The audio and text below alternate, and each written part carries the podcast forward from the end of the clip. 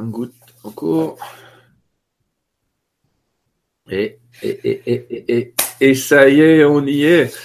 Bonsoir à toutes et à tous, bienvenue sur ma petite chaîne euh, YouTube. Je sais même pas comment ça s'appelle, je crois qu'elle a mon nom cette chaîne. Euh, bêtement, euh, je vous invite à vous installer dans la salle. C'est une salle virtuelle, donc je laisse les gens s'installer tranquillement. Voilà. Je vois que vous êtes en train de rentrer, j'allais dire. Installez-vous, prenez un siège. Ah, ça monte vite. Euh, prenez, dépêchez-vous avant qu'il n'y ait plus de place dans cette salle. Non, ça va. Il y a de la place pour à peu près 600 à 800 personnes. Vous pouvez vous installer tranquillement. Alors, je suis très content d'être à nouveau avec vous ce soir pour une interview un petit peu particulière. Je, ça fait partie des sujets que de temps en temps vous me demandez. Et j'ai avec moi Arnaud Dostal. Bonsoir. Bonsoir, Sylvain. Bonsoir à tous. Arnaud, on se connaît euh, par des conférences et pour discuter un peu entre nous de tas de sujets qui nous intéressent en commun. Et Arnaud, euh, c'est quelqu'un qui est qui connaît bien l'hypnose. On va en parler. C'est le sujet ce soir. Je vous ai mis hypnose et spiritualité. On a fait exprès. On va vous dire tout à l'heure de pas mettre hypnose spirituelle parce que c'est pas le même domaine. Enfin, on touche pas la même chose. On va un petit peu défricher cette zone qu'est l'hypnose. On va, je suis désolé, fort probablement euh, décevoir beaucoup de gens qui s'imaginent que grâce à ces techniques, on peut faire tout et n'importe quoi n'est-ce pas? Et euh, en tout cas, bah, je vais commencer Arnaud par dire euh, Arnaud. Alors Arnaud, tu es membre de l'IFHE. Donc je vais commencer par là et dire ah euh, Institut français d'hypnose ericksonienne. Mais c'est quoi ce truc? Alors, membre, précisons, hein, je forme à l'hypnose depuis 2006 auprès d'Olivier Locker. L'IFHE, l'Institut français d'hypnose humaniste et ericksonienne, pour que tout le monde sache. C'est un centre de formation qui doit avoir une bonne grosse 13, 14 ans, peut-être même plus, 15 ans, je crois, euh, qui forme à l'hypnose euh, un bon un bon paquet de, de, de gens, hein, euh, qui sont des gens du médical, du hors médical. Parce qu'en fait, Olivier Le, Lequer a toujours suivi cette idée simple qui était de dire euh, je partage la pensée d'Erickson. Erickson a dit l'hypnose est quelque chose de beaucoup trop sérieux pour être réservé au seul domaine médical.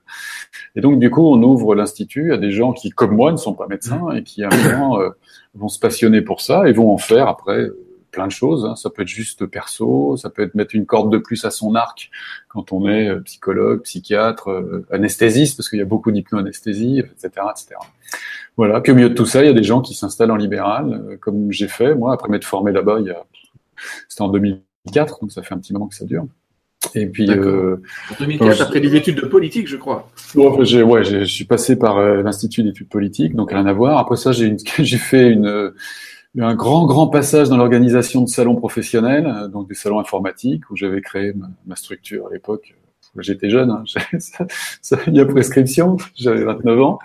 Et euh, voilà, j'ai accompagné plein de monde avec tout ça. Et en fait, ça a été un peu le, le pont euh, avec l'accompagnement euh, dans lequel je, je, baigne, tu baignes comme moi toute la journée. Et euh, dans ma, dans ma vie d'organisateur de salon, je me suis mis à accompagner des gens que j'aimais beaucoup. Donc, on a beaucoup travaillé au déploiement aussi bien des équipes. Et puis voilà, à partir de là, j'ai l'hypnose m'a appelé ou j'ai croisé l'hypnose, ça dépend comment on veut le voir. Et puis, euh, bah depuis, j'exerce quoi. J'enseigne aux côtés d'Olivier, euh, mais on est d'autres formateurs aussi, hein, et, euh, et, je partage l'hypnose euh, sous ces deux formes en France, au Maroc, un peu partout Ouais, parce qu'en fait, l'IFHE, c'est une structure qui est, qui est vachement euh, pushy, comme on dit. Hein. Donc, euh, Olivier, il a fait traduire ses livres. Euh, euh bah, maintenant, on dit en Russie. Il forme les gens en Russie à l'hypnose humaniste.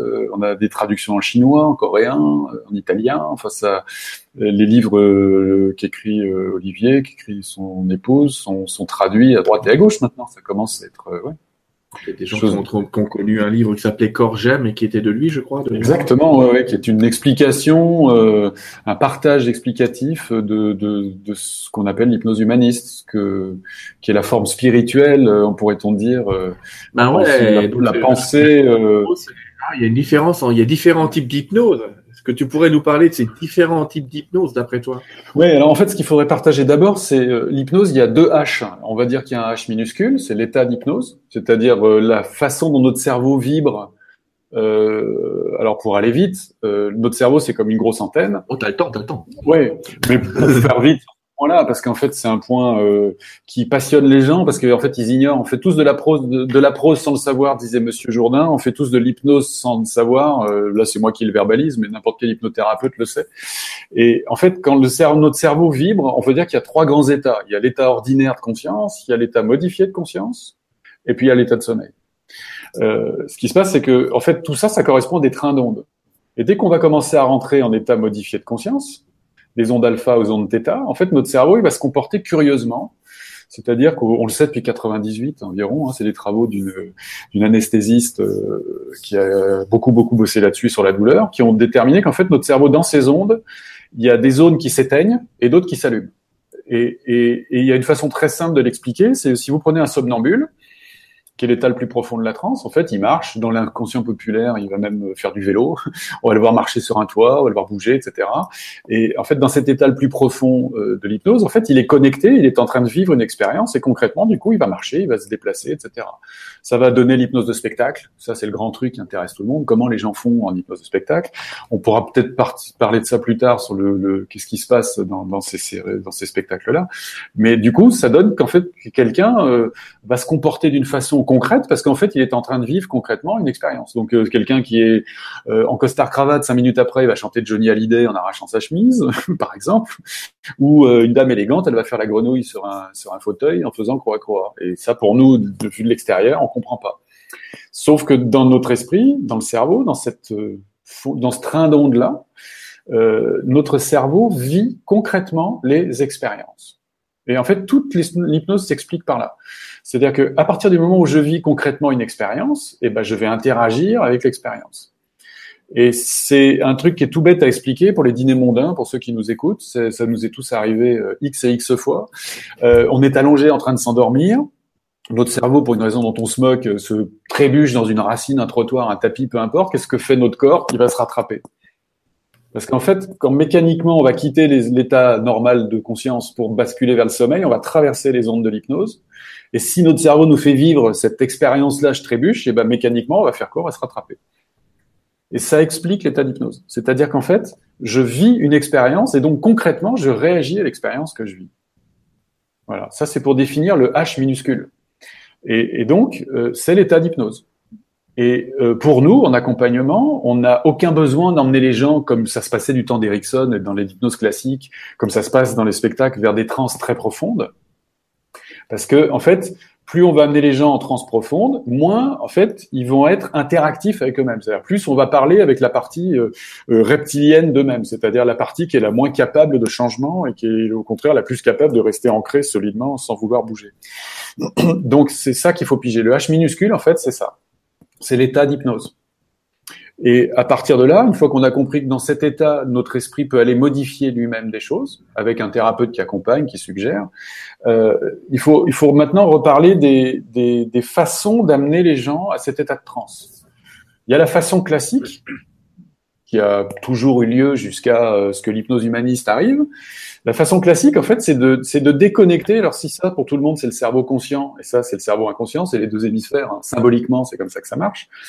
Quand on va suggérer à quelqu'un de ce qu'on appelle une induction dans notre jargon, donc d'entrer en transe, hein, pour faire rapide, bah, en fait, on va casser le lien qui se passe entre le conscient et l'inconscient.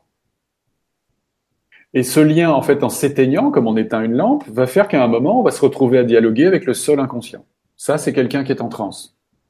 Et ce qui est super curieux et qui est à partager avec tout le monde, c'est que euh, Milton Erickson, donc le papa de notre hypnose moderne, il appelait ça, comme un bon américain, common everyday trance. C'est-à-dire qu'il avait perçu, lui déjà, en son temps, donc on parle de quelqu'un qui est décédé en 80 et qui a beaucoup exercé en libéral dans les années 50, 70, à peu près, grosso modo, hein, euh, nous, nous passons tous, grosso modo, à peu près une heure et demie par jour dans cet état-là. Donc, pour que tout le monde comprenne, on prend le transport, on pense à autre chose à un moment, métro, train, avion, peu importe, notre esprit sort de l'expérience, c'est la transe. Euh, t'es dans une réunion, tu t'enquiquines parce que les mecs sont saoulants, ils parlent de tout et de n'importe quoi. Pouf, tu sors, t'es en transe. Alors nos enfants sont tout le temps en transe. On les appelle, ils sont à un mètre de nous, ils nous entendent pas parce qu'ils sont dans une autre expérience, en train de concrètement la vivre. Voilà, donc j'espère que je partage bien ce que c'est que l'état d'hypnose. Donc c'est natif, c'est naturel. Euh, et par nature, c'est dissociant. C'est-à-dire qu'en fait, ça coupe, ça coupe notre esprit conscient de la réelle réalité. Donc là, si les gens voient autour de moi, ça me couperait, moi, de l'expérience de mon cabinet. Et je rentrerai dans mon expérience intérieure. Et ça, c'est la transe naturelle de tous les humains de la planète. Et il n'y a pas que les humains, hein, c'est les mammifères. Hein. Les gens qui ont un chat, un chien, ils savent très bien que de temps en temps, ils sont là avec les yeux ouverts, ils pensent à autre chose. Et en fait, ils sont dans cet état de transe, ils sont défocalisés, les yeux ouverts, parce qu'il y a des gens qui font de la transe les yeux ouverts, on n'est pas obligé de les fermer. Et, euh, c'est très marrant quand ils des gens sont en transe avec les yeux ouverts, ça donne ça. Complètement, euh, voyez, léthargique au niveau des yeux. Pouf, ils sont ouverts, on ne sait plus où on est. Voilà, ça c'est le H minuscule. Donc je sais pas si jusque là tu as ça va. J'ai la lanterne. J'étais pas hypnotisé par les paroles, ça va. euh, en l'air. Oui, effectivement, euh, donc on voit là un interlocuteur qui nous emmène dans ces états. Alors, on parle justement, c'est un état normal de conscience, mais quelle suggestion, enfin quelle suggestion, c'est pas le bon terme là, mais quelle différence on pourrait faire entre cet état normal de conscience et un état dit modifié de conscience? Est-ce que le bah, fait le modifier, c'est volontaire et l'état normal est normal bah, L'état, l'état ordinaire, c'est comme ça qu'on appelle ça. Hein. Euh, l'état ordinaire, c'est celui dans lequel normalement on doit tous être, sauf s'il y en a déjà qui sont qui commencent à plonger. Ils pas tous là. Euh, ils sont bien attentifs. Euh, donc ça, c'est l'état ordinaire de conscience. Et en fait, celui que l'on modifie soi-même ou qu'un accompagnant va t'aider à modifier, parce qu'en fait, c'est la même chose. C'est ce que s'il y a des questions sur l'auto-hypnose, c'est ça, c'est quand on se le fait soi-même. Sauf que si là, tout le monde est allé chercher dans son esprit, vous savez, l'esprit, c'est comme un pinceau. Si vous allez chercher une expérience où vous êtes parti dans vos pensées profondément et que vous la connectez en vous, c'est-à-dire vous, vous appelez l'expérience et vous, vous la concrétisez visuellement, auditivement, sensitivement, ben, en fait, vous avez une porte d'entrée en auto-hypnose. C'est-à-dire qu'il suffit d'aller plonger dedans, comme on dirait plonger dans un dans une piscine, sauf que c'est une piscine à cinq sens, et alors que a priori euh, normalement elle en a, a pas cinq, enfin quoique c'est faux, ça, ça, peut aussi avoir oui non s'il y a cinq sens dans une piscine, et donc en fait dans cette expérience où vous partez dans vos pensées, ben, en fait c'est une façon d'entrer en auto-hypnose. S'il y en a qui veulent s'amuser, ils pourront le faire euh, tout à l'heure. Mais est-ce qu'on peut obtenir les mêmes résultats en auto-hypnose qu'en hypnose? Est-ce que la personne est capable d'aller aussi loin ou est-ce qu'il faut quelqu'un pour décoder en même temps euh? Eh ouais, tu m'amènes au H majuscule là de l'hypnose. Euh, C'est-à-dire que euh, ce qui fait un accompagnement en hypnose, c'est pas l'état d'hypnose. Parce que si je suis en train de dire à tout le monde, vous faites une heure et demie d'hypnose par jour, la première question que chacun devrait se poser naturellement, c'est donc à quoi ça sert d'aller voir un mec, de le payer pour aller faire un truc qu'il est en train de me dire, je le fais tout seul. Euh, et bonne question, les amis. sauf que le truc, c'est que euh, une séance d'hypnose, c'est guider, d'abord, c'est mener une enquête, en fait. Hein. Nous, dans notre jargon, on appelle ça une anamnèse, une détermination d'objectif. C'est qu'est-ce que l'on va viser C'est-à-dire, où est-ce qu'on va... Si l'état d'hypnose, ça serait comme un faisceau de lampe de poche, d'accord, ou de lampe très puissant, ou de phare, comme un jet d'énergie, où est-ce qu'on va l'orienter? Vers quoi? Que va-t-on viser?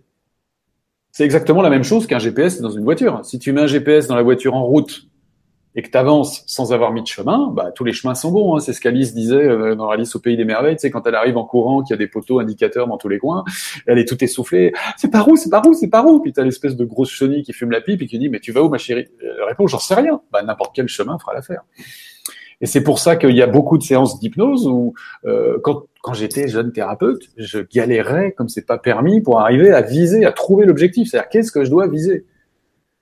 Et euh, beaucoup de thérapeutes jeunes, tu sais, quand on les a après, euh, après les formations, ils nous passent des coups de fil, on garde des liens, etc. Souvent, ils nous disent, mais Arnaud, quelle technique on doit faire? Euh, avec cette personne Je dis, bah, ta seule technique, c'est d'avoir bien mené une détermination d'objectif, savoir ce que tu vises. Et quand tu sais ce que tu vises, va en découler la technique. Si tu pars en vacances, par exemple, n'importe quoi, jouer au tennis, tu vas pas prendre tes chaussures de golf. On est d'accord, mais c'est quoi? Qu'est-ce qu'il y a écrit sur les panneaux? Qu'est-ce qu'on peut viser avec de l'hypnose? Ah, alors là, la littérature, elle est hallucinante. Euh, Olivier s'est amusé, Olivier Locker, hein, pour tout le monde dans l'institut de l'IFHE, s'est amusé à référencer euh, toutes les, tout ce qui est l'hypnose a, traditionnellement accompagné depuis plus d'un siècle, parce qu'en fait, alors déjà l'hypnose, pour que ce soit drôle jusqu'au bout, on a retrouvé une selle sous Ramsès II, 2500 avant Jésus-Christ. Avant Jésus-Christ. Donc, si tu veux, des écrits, des écrits de séances d'hypnose, on en connaît. Il y a les temples d'Esculape, enfin, il y a tout un, il y a toute une tradition autour de, de cet accompagnement oral, d'accord? Et depuis, on va dire, un siècle et demi, qu'est-ce qu'on a? Bah, En fait, on a toute la symbologie qu'aujourd'hui, les médecins s'enquiquinent avec, donc ça va donner toutes les galères de maladies de peau, de, de, de deuil, de, de, alors bien sûr, dans l'esprit des gens, c'est à son coup hypnose et tabac, ça c'est le grand truc. Mais il y a des histoires, toutes les histoires de poids, toutes les histoires de phobie, de compulsion. Enfin, c'est toutes les galères de, encore une fois, de maladie de peau, de, de, de, de problèmes plus ou moins. Il y a beaucoup de sexo en hypnose avec des gens qui arrivent pas à faire des câlins ou les font trop courts ou n'arrivent pas à avoir d'enfants. Moi, c'est un truc magnifique à accompagner en hypnose. C'est des gens qui à un moment, bon bah, galèrent pour avoir des enfants. Donc tu vois, ça fait des super jolis, des super beaux instants. Euh, voilà, donc ça accompagne plein de choses. Et, à côté de ça, en fait, on va accompagner aujourd'hui avec l'hypnose humaniste. Euh, donc je ne sais pas si, on peut prendre deux secondes peut-être pour expliquer en quoi aujourd'hui l'hypnose est devenue humaniste. Mais là, on va accompagner des causes qui sont plus euh, qui sont plus lourdes en fait, qui sont plus euh, qui sont plus difficiles. voilà. Est-ce que je t'aide, Sylvain? Parce que là, tu es un peu figé chez moi. Allô, allô?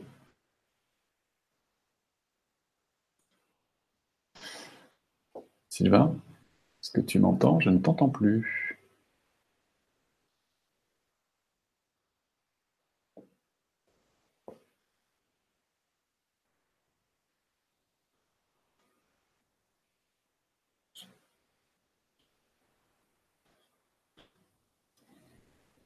Petit souci.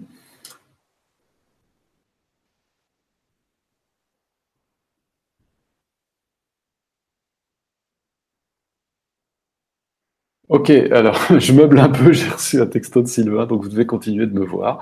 Donc je vais, je vais reprendre le fil euh, pour que vous suiviez bien. Euh, donc l'hypnose accompagne, donc comme je vous le disais, plein, plein de ces choses-là. Euh, ce que je voulais partager avec vous, c'est aujourd'hui la façon dont on, on, pratique de plus en plus l'hypnose, euh, et ça nous ramène vers le thème de l'hypnose et de la spiritualité. C'est euh, cette idée que face à une hypnose qui est dite classique, c'est-à-dire qui est une hypnose dissociante, comme je vous l'ai montré tout à l'heure, où en fait on va on va euh, éteindre l'esprit conscient pour que l'accompagnant puisse s'adresser, solliciter euh, euh, l'inconscient à se déployer autrement, c'est-à-dire à trouver de nouvelles solutions dans une problématique de vie.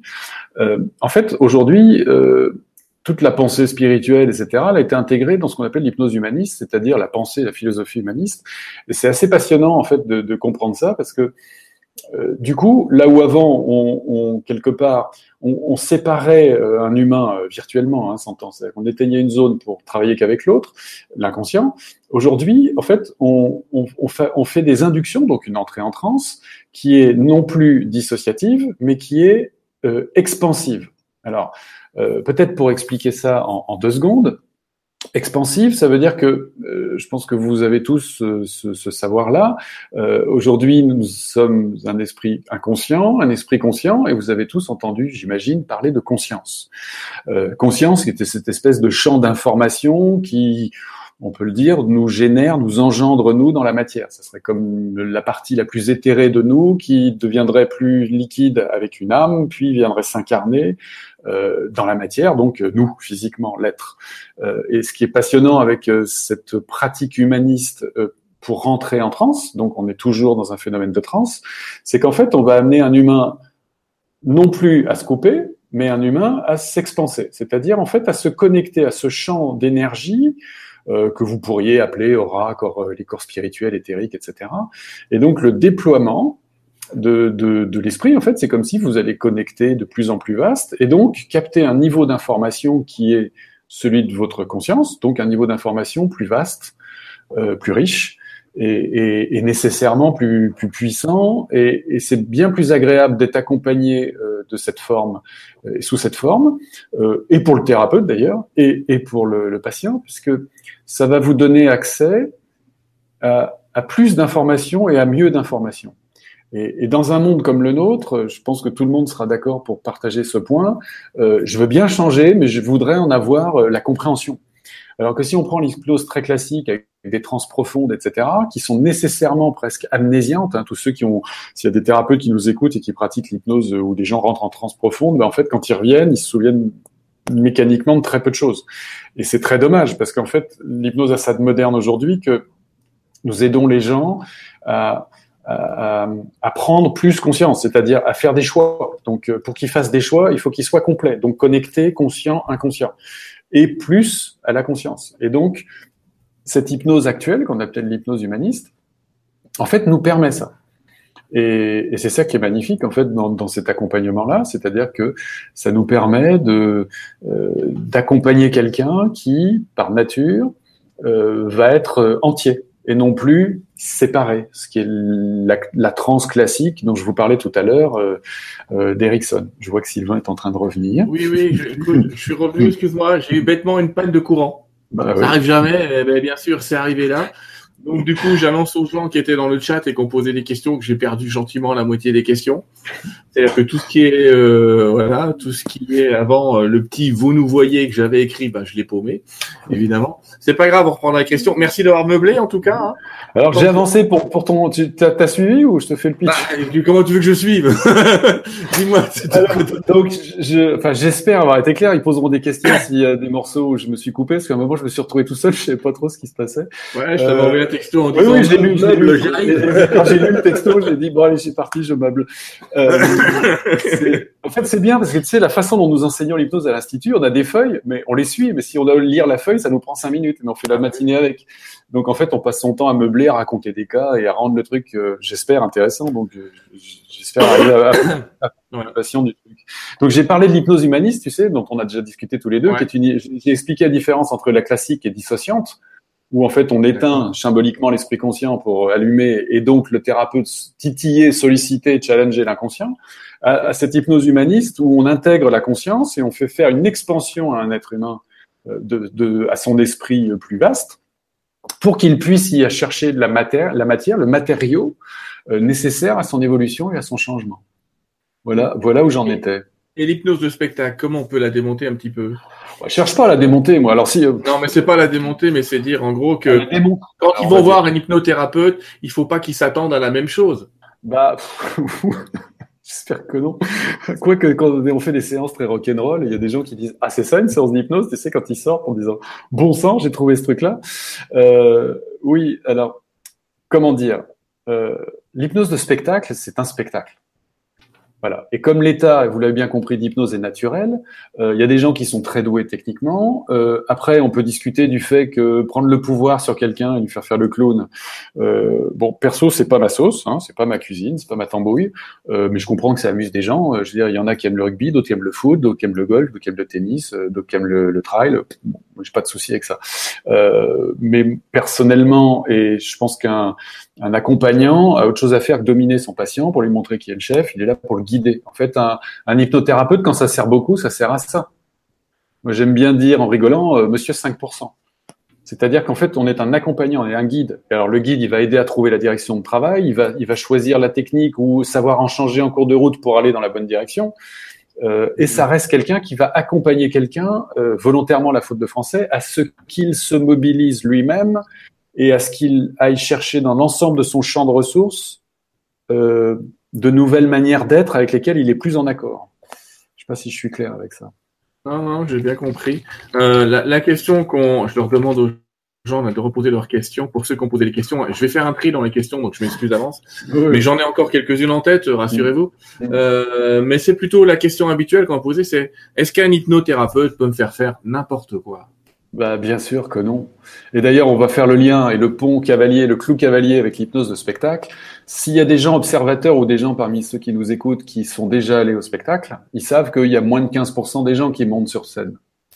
Parce que l'hypnose classique, donc celle de nos arrière-grands-parents, l'hypnose du début du XXe siècle, sont celles qui opposaient Charcot. L'hypnose est une maladie liée à l'hystérie féminine. Euh, désolé Jean-Martin, t'as tout faux, ça s'est passé autrement. Et un autre monsieur, l'école de Nancy, alors accrochez-vous pour le prénom, hein, c'est Hippolyte Bernheim. Euh, et Bernheim, c'est toute l'école de la suggestion. C'est Bernheim qui fabrique le mot psychothérapeute dans un bouquin magnifique en 1881 qui s'appelle Hypnotisme, c'est comme ça qu'on appelait ça à l'époque, virgule, suggestion, deux points, psychothérapie. Donc la thérapie de la psyché, de l'âme, présupposait, selon lui, bah, la suggestion et l'état d'hypnose. Voilà, ça c'est pour les psychothérapeutes et les hypnothérapeutes. Euh, chacun fera sa cuisine avec tout ça. Euh, là où ça devient intéressant, c'est que cette hypnose de l'époque était très dirigiste. Dormez, je le veux. C'était l'hypnose, vous savez, où on met le doigt comme ça, que vous trouvez euh, euh les hypnoses euh, par focalisation du regard. Enfin bref, on, les apprend à l'institut. Hein. C'est ce qu'on appelle des, des inductions d'hypnose classique. Donc elles existent, mhm. sauf qu'elles sont elles sont nécessaires en spectacle parce qu'on veut que quelqu'un puisse rentrer à des étapes, dans des états profonds très vite et des gens capables de rentrer dans des états de suggestion profonde très rapide, bah, il y en a 10%, 15% dans le meilleur des cas. Donc tous les gens, moi j'en ai encore eu une aujourd'hui qui a été au spectacle de Mesmer, lequel d'ailleurs a rajouté un S au nom de Anton Mesmer. Allez voir le magnétisme animal, c'est date de 1760 de mémoire dans ce coin-là. Et vous verrez qu'en fait, son nom n'est pas le fruit du hasard. Euh, et, et, cette dame me disait, mais moi, ça me faisait rien. Et je dis, bah oui, parce qu'il y a que 10-15% des gens qui sont qui montent sur scène. Les autres en sont incapables. Et, et, je fais le lien avec ça, c'est-à-dire ils en sont incapables en termes de suggestion, et de la même façon que euh, si à un moment euh, en transe vous dites à quelqu'un euh, quelque chose qui qui correspond à une anti-valeur chez lui, c'est-à-dire quelque chose qu'il est incapable euh, de d'appréhender parce que ça le choque. Bah, vous pouvez lui balancer deux tonnes et demie de suggestions et vous enverra promener en transe de la même façon que dans la vraie vie, dans la vie consciente. Donc, euh, il n'est possible euh, euh, d'aller que vers ce que nous sommes, en clair. Et là, on va arriver sur la spiritualité. Il y a des gens qui ont des phobies, ils arrivent quand même à leur faire dépasser la phobie. Bah, parce qu'en fait, une phobie de refus. Bah, la phobie, si on prend l'exemple d'une phobie, qui est un des grands trucs qu'on accompagne en hypnose, hein, parce que alors si la liste de Wikipédia des phobies, il y a de quoi pleurer de rire. Hein. Moi, j'ai même accompagné quelqu'un qui avait la phobie des lacs. C'est-à-dire, il longeait une rivière, tout allait bien, il voyait un lac, il mettait sa famille dans le décor. Donc c'est pour dire que l'inconscient est précis. Hein. Il se trompe pas de, il se trompe pas de forme. Et, et bah, une phobie, en fait, c'est une, c'est là où l'hypnose est intéressante dans la façon de percevoir le, le fonctionnement des humains.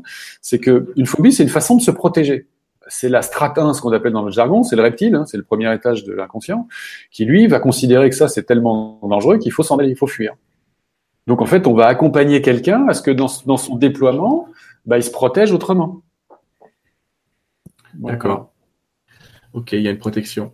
Oui, c'est une protection. Et d'ailleurs, l'idée, si tu veux, et c'est pour ça que les gens acceptent le truc, parce que si on disait à un humain euh, normalement constitué, enlève ta protection, l'inconscient, il va prendre l'ensemble des protections, il va les enlever. Mais il fera jamais ça, l'inconscient. Il est tout sauf idiot. Il va dire non, non, non, non, non, je garde ma phobie parce qu'autrement, je vais commencer à faire des âneries, je vais traverser la route alors qu'il y a des voitures qui arrivent, je m'arrêterai plus au feu rouge, etc., etc. Et donc, c'est évolutif, en fait, une séance d'hypnose. C'est ça qui est magnifique, c'est que les gens grandissent. Donc vous l'aurez compris, effectivement c'est ce que dit Olympe sur le chat en même temps, on ne peut pas tuer quelqu'un sous hypnose et lui dire monte sur le toit et saute à moins qu'il soit déjà totalement suicidaire. Oui, oui, c'est ça. C'est-à-dire que si effectivement, euh, il y aura peut-être des questions sur l'hypnose et le côté psychiatrique des choses. Mm. Euh, l'hypnose dissociante est interdite au cas de psychiatrie. Parce qu'en fait, c'est comme si leur inconscient est déjà fracturé et qu'on va augmenter la fracture du truc. Ah, ce que tu es en train de dire. Euh, c'est justement une des questions qu'on nous avait posées. C'est est-ce qu'il y a des cas où l'hypnose est déconseillée ou interdite? Alors, c'est là où c'est passionnant d'avoir maintenant cet outil qu'est l'hypnose humaniste, qui est une hypnose associante, expansive. C'est-à-dire qu'on va pouvoir guider quelqu'un. Alors bien sûr, en fonction d'où il en est dans ses problèmes psychiatriques, on est bien d'accord. Hein Donc, euh, euh, sauf si tu es hypnothérapeute et psychiatre, la moindre des choses, c'est de te faire accompagner par quelqu'un qui est psychiatre et qui lui va pouvoir être là avec toi euh, à décider de c'est jouable ou c'est pas jouable. Donc euh, on peut se retrouver à faire des séances, euh, pourquoi pas en hôpital psychiatrique ou en cabinet avec un, un, psychiatre à côté. Donc il y a des collaborations, il y a des psychiatres qui sont fans d'hypnose. Hein. Olivier Chambon, pour ceux qui connaissent, tapez son nom, Olivier Chambon, vous allez voir, il y a plein de jolis, très très beaux, très belles pensées chez cet être autour de tout ça. Et, et donc on va s'interdire l'hypnose dissociante voilà. Euh, pour ce qui est des cas de psychiatrie avérés, quoi. C'est-à-dire que là, on touche pas. D'accord. C'est d'ailleurs la seule limite que je connaisse aujourd'hui à l'hypnose, parce que euh, on va accompagner plein de maladies. Accompagner, ça ne veut pas dire remplacer la médecine et les médicaments, on est bien d'accord. Ah Donc, quand en hypnose on accompagne un cancer, on va chercher la source psychologique du, truc, c'est-à-dire qu'on va aller chercher à, accompagner la personne à ce qu'elle aille guérir euh, la source la, cause, hein, si j'ose dire. Enfin, je suis pas sûr que ce soit le bon mot, mais les gens comprendront comme ça. Et bien entendu, il va continuer sa chimio. Bien entendu, il va continuer le parcours médical. C'est comme un peu comme les ostéopathes il y a 20 ans, quoi. Ça travaille avec la médecine. Et donc de plus en plus, moi je vois quasiment 15 ans plus tard, on se met à accompagner des gens avec le, support de, de, de, la population médicale qui euh, qui en France s'ouvre, euh, j'allais dire enfin, mais comme il y en a plein qui sont ouverts depuis longtemps, c'est vache pour eux. Mais euh, alors que dans d'autres pays, c'est bluffant quoi Harvard Hospital euh, aux États-Unis, euh, ils ont des magnétiseurs, ils ont des barreurs de feu, ils ont des hypnothérapeutes, ils ont des génergéticiens.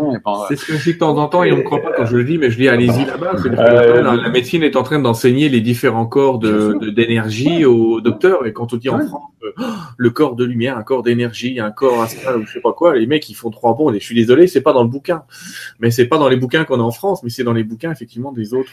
Oui, ou, ou même c'est dans des bouquins. Si on prend par exemple des expériences physiques qui est de la physique, hein, je parle, qui sont enseignés aux enfants avec un moment, euh, enfin aux enfants, aux, enfants de 25, 25 ans, euh, ceux qui font des études de physique, et que à un moment ils, ils, sont sur des phénomènes et qu'ils oublient le côté philosophique de l'explication du phénomène. Euh, voilà, c'est quand on enseigne la double fente en mécanique quantique, que bon, j'espère que tout le monde connaît. J'ai mis sur mon Facebook un petit petit lien, un petit film, à la fin, effectivement, pour, que les gens puissent y aller et le regarder. Je vais essayer de résumer. la double fente, c'est une expérience qui montre que plus on est dans l'infiniment petit, et plus ce qui semble se comporter comme une onde quand on ne le regarde pas, se focalise et devient tout à fait très concret quand ça sait après ou avant d'ailleurs, ça c'est les nouvelles expériences, que ça va être regardé. C'est-à-dire que quand on envoie un petit truc sur une plaque photographique et qu'on dit, enfin on dit, on dit pas, on va observer le phénomène, eh bien, euh, ce qui au départ est une onde se transforme et, devient concrète. Cette expérience de Fante de Jung, elle vient principalement nous dire que notre réalité n'est réelle que parce qu'on l'observe ou qu'on a décidé de l'observer. Ça va, je vais résumer. Ouais, c'est cette idée que de la matière se comporte comme une onde et peut de temps en temps se comporter comme de la matière. Pour aller vite, hein, parce que je vais. Alors tous ceux qui ont qui savent ont compris ce que je voulais dire, et les autres c'est pour éviter de les embrouiller. Mm. ce, qui est, ce qui est passionnant dans le truc, c'est que la différence entre cette particule qui traverse une double fente, c'est pour ça l'expérience, euh, et qui va se comporter comme une fonction d'onde, c'est-à-dire se comporter comme une onde. Donc pour que les gens l'imaginent, ça serait comme de l'eau qui passe à travers deux piles de pont, ouais, c'est ça. Et donc en fait, ça va, ça, sur la plaque au fond, euh, ça va faire un, patron d'interférence qu'on appelle des, des, lignes verticales.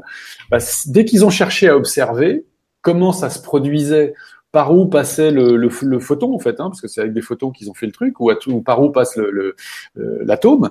Euh, et ben en fait, ils se sont rendus compte que la notion d'onde disparaissait. Ils appellent ça l'effondrement de la fonction d'onde dès qu'on observait. Et ils ont fait des travaux récemment, c'est que en fonction des croyances de l'observateur, donc du physicien, on est bien d'accord. Certains vont transformer l'onde en matière, et d'autres vont garder l'onde en onde.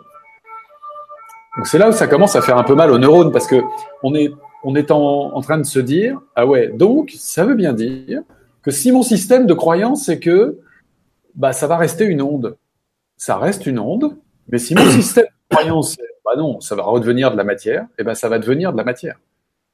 Et c'est là où ça nous, on se rejoint avec la thérapie, l'accompagnement de l'âme et la thérapie de la psyché, c'est qu'effectivement, en fonction du système de croyance d'un humain, eh ben, on va avoir la réalité. C'est ce que disait Einstein. La théorie détermine l'observation. Et, donc c'est là où c'est intéressant, c'est là où l'hypnose devient très spirituelle dans sa pensée et très et, quelque part une philosophie très, me semble-t-il, très moderne, c'est qu'elle intègre tous ces points de vue là elle intègre le, les fonctionnements de, de, des particules. Et c'est pas à toi Sylvain que je vais expliquer que nous sommes que qu'une vibration qui à un moment de ce, ce, ouais alors les alchimistes ils ont une très jolie façon de le dire. Ils disent nous sommes des grumeaux de lumière. Voilà. J'aime bien cette idée de, de cette voilà de cette dans les dans les thérapies quantiques on a l'habitude de faire répéter aux gens notamment dans un, un truc que j'utilise qui s'appelle la technique des deux points mais on a l'habitude de dire aux gens tout est lumière énergie euh, et information. Ouais, Tesla, qui est le grand, euh, qui euh, ils l'ont fait quand même mourir de façon curieuse en 47 aux États-Unis après lui avoir piqué deux fois ses travaux quand même tellement c'était important. C'est l'énergie libre, c'est cette chose-là. Disait pour comprendre le monde, fréquence, vibration, énergie. Voilà, c'est-à-dire tout vibre sur une fréquence donnée et c'est de l'énergie qui vibre sur une fréquence donnée. Et mm. c'est ce qui explique la, la, la, la, partie matérielle de notre corps physique, la partie éthérée, et comme on va la chercher en humaniste, la partie conscience de nous. Tout ça est un continuum. Hein. Sans je dis partie, il n'y a aucune séparation, lui, hein, d'accord D'accord. Et si on passe à la deuxième partie, justement, qui est euh, la spiritualité là-dedans. Donc, on a parlé d'hypnose et spiritualité. En quoi l'hypnose pourrait être une aide pour nous aider euh, sur ce sujet-là Ou est-ce que c'est déjà dans ce sujet-là, quand on rentre dans l'hypnose, je ne sais pas par quelle boule prendre ce truc? Bah Après, effectivement, il y a le côté des thérapeutes. Euh, après, on peut faire de l'hypnose humaniste sans avoir intégré toute la philosophie. Personnellement, je trouve ça dommage. Euh, c'est-à-dire comprendre. je pense qu'un thérapeute moderne, c'est pas que l'hypnose hein, d'ailleurs. Euh, il doit être capable de piger euh, les, phénomènes de base de la quantique. Il est capable d'avoir lu, euh, même légèrement, parce qu'il ne s'agit pas d'être des kabbalistes avérés avec la symbolique du A, du B, l'Ankadmon et tout le bazar, mais il doit être capable de comprendre le vivant selon la grande tradition, selon l'histoire, selon la symbologie, parce que nous, on sert beaucoup, beaucoup des symboles dans l'hypnose. Plus on va monter en, en conscience avec l'hypnose humaniste, plus nous n'allons travailler qu'avec des symboles. Euh, pour tout le monde, il faudrait comprendre que si l'inconscient parle une langue, sa première langue, c'est le symbole. Ce qui veut dire que si on imagine que l'esprit, c'est de la, pensée, c'est de l'énergie comme un rayon, quand ce rayon va éclairer le, prisme de l'inconscient, et eh ben mécaniquement, vous savez, comme quand on fait le jeu des ombres chinoises, il y a un symbole qui va jaillir.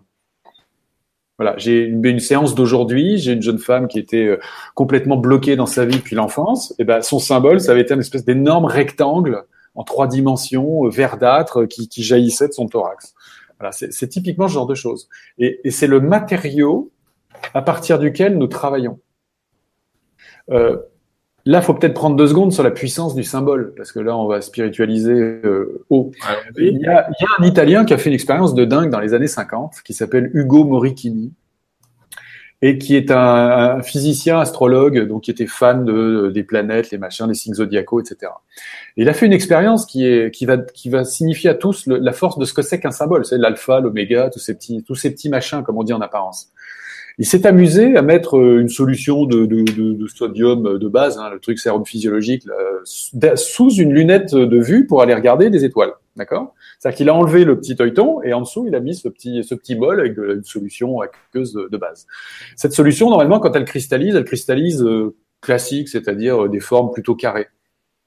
Et donc, quand il visait les différentes planètes qui correspondent aux signes zodiacaux, d'accord? Donc, il les visait juste avec sa lunette.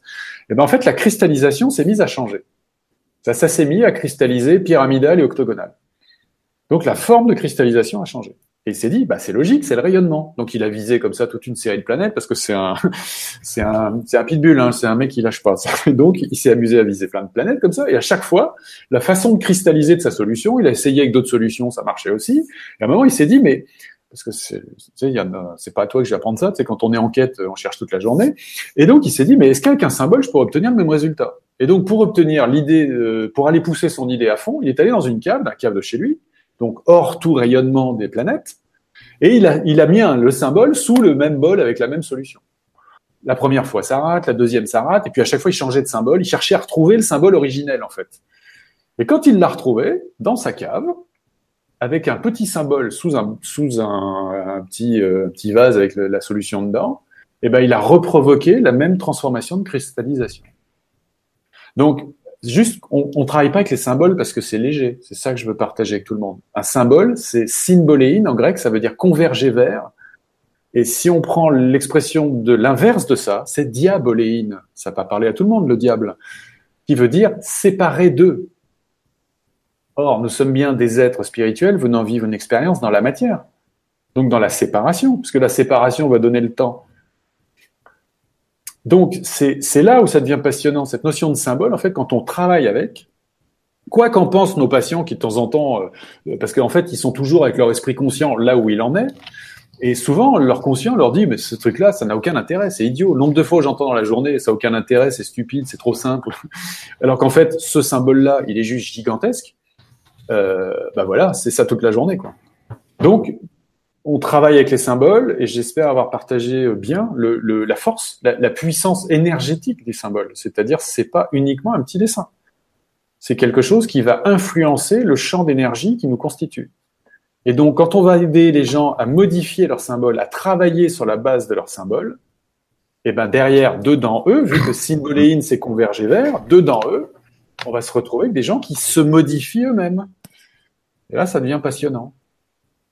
Ah je, la fais, je la fais pas euh, trop langage des oiseaux tout de suite. Passionnant, le pas sillonnant. Donc le pas qui crée le sillon. Alors là, c'est y si, tu me fais rentrer là-dedans, je vais te faire deux heures.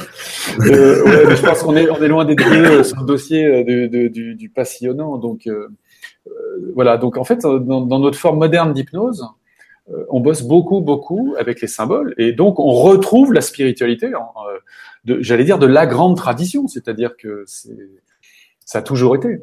Et on sait qu'on va rentrer effectivement euh, dans des notions d'archétypes. Et là, on va pas rentrer dans la psychanalyse non plus. Bah, nous travaillons toute la journée en hypnose humaniste avec les archétypes. Mm. L'animus et l'anima, c'est une des grandes séances qu'on fabrique en écos humanistes où on va aider les gens à rééquilibrer leur énergie yin et yang.